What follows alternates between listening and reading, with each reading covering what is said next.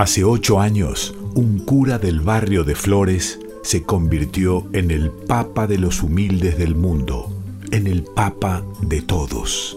Muchos de ustedes no pertenecen a la Iglesia Católica, otros no son creyentes.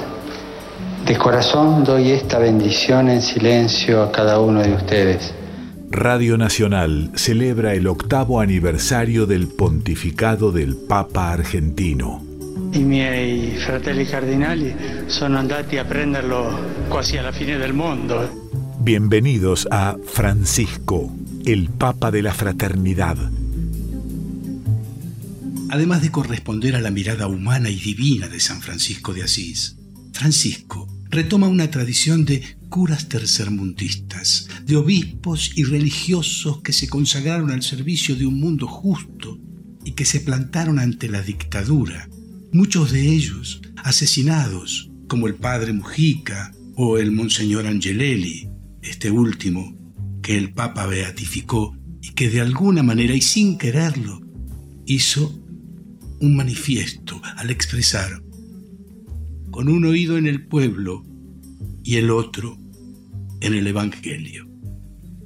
Curas villeros, curas por opción por los pobres, curas que saben que Cristo hace más falta en los lugares de las mesas vacías, en los barrios de los pies descalzos, en las pequeñas patrias de las exclusiones, que en las insondables catedrales donde se empachan los críticos de arte y los laicos que lavan los domingos los pecados de sus días hábiles. Porque Francisco también abreva en las filas de los desocupados en la Basílica de San Cayetano, en Liniers, y en los ruegos desesperados a San Expedito en el barrio de Once, en los altares del cura Brochero en Tras la Sierra y la Mama Antula en Santiago, y en los peregrinos que caminan a Luján para cumplir con la promesa que le hicieron a la Virgencita. No renieguen de la historia de su patria, no renieguen de la historia de su familia, no renieguen a sus abuelos, busquen las raíces y desde allí construyan el futuro, reflexionó el Santo Padre. Además de todo lo manifestado, el Papa corresponde a una cultura popular de la fe que rinde devoción a muchos santos paganos como el gauchito Gil, la difunta Correa, la Telecita, Santa Evita, Juan Bautista Bairoleto y los santos de los barrios y de las cuadras, y de cualquier lugar donde los de abajo, pese a la intemperie a la que los arrojara el mundo, siguen rezando. La oración también es un acto político con mayúsculas, afirmó el primer papa latinoamericano, sacando a las plegarias de los cuarteles de ángeles y de las salas estériles de los obispados, y poniéndolas en los lugares donde se luche por el pan por el agua potable, por un techo, por un mundo o como dice el Papa, por una casa común, más justa para todos y todas.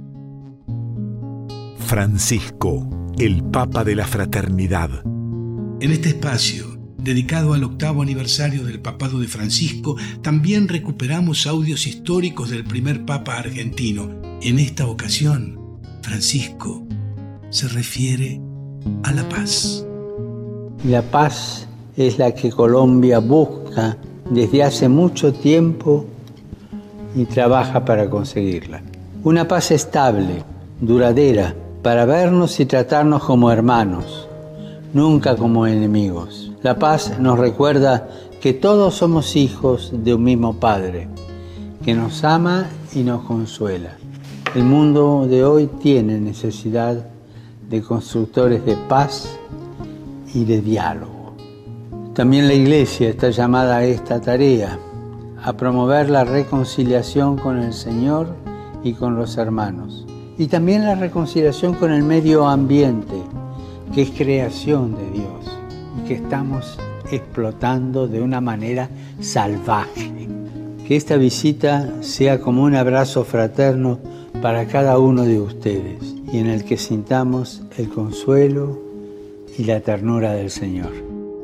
Para finalizar este encuentro del ciclo homenaje a Francisco en el año en el que cumple su octavo aniversario como Papa, leeremos un fragmento de su última encíclica, Fratelli Tutti, sobre la fraternidad y la amistad social.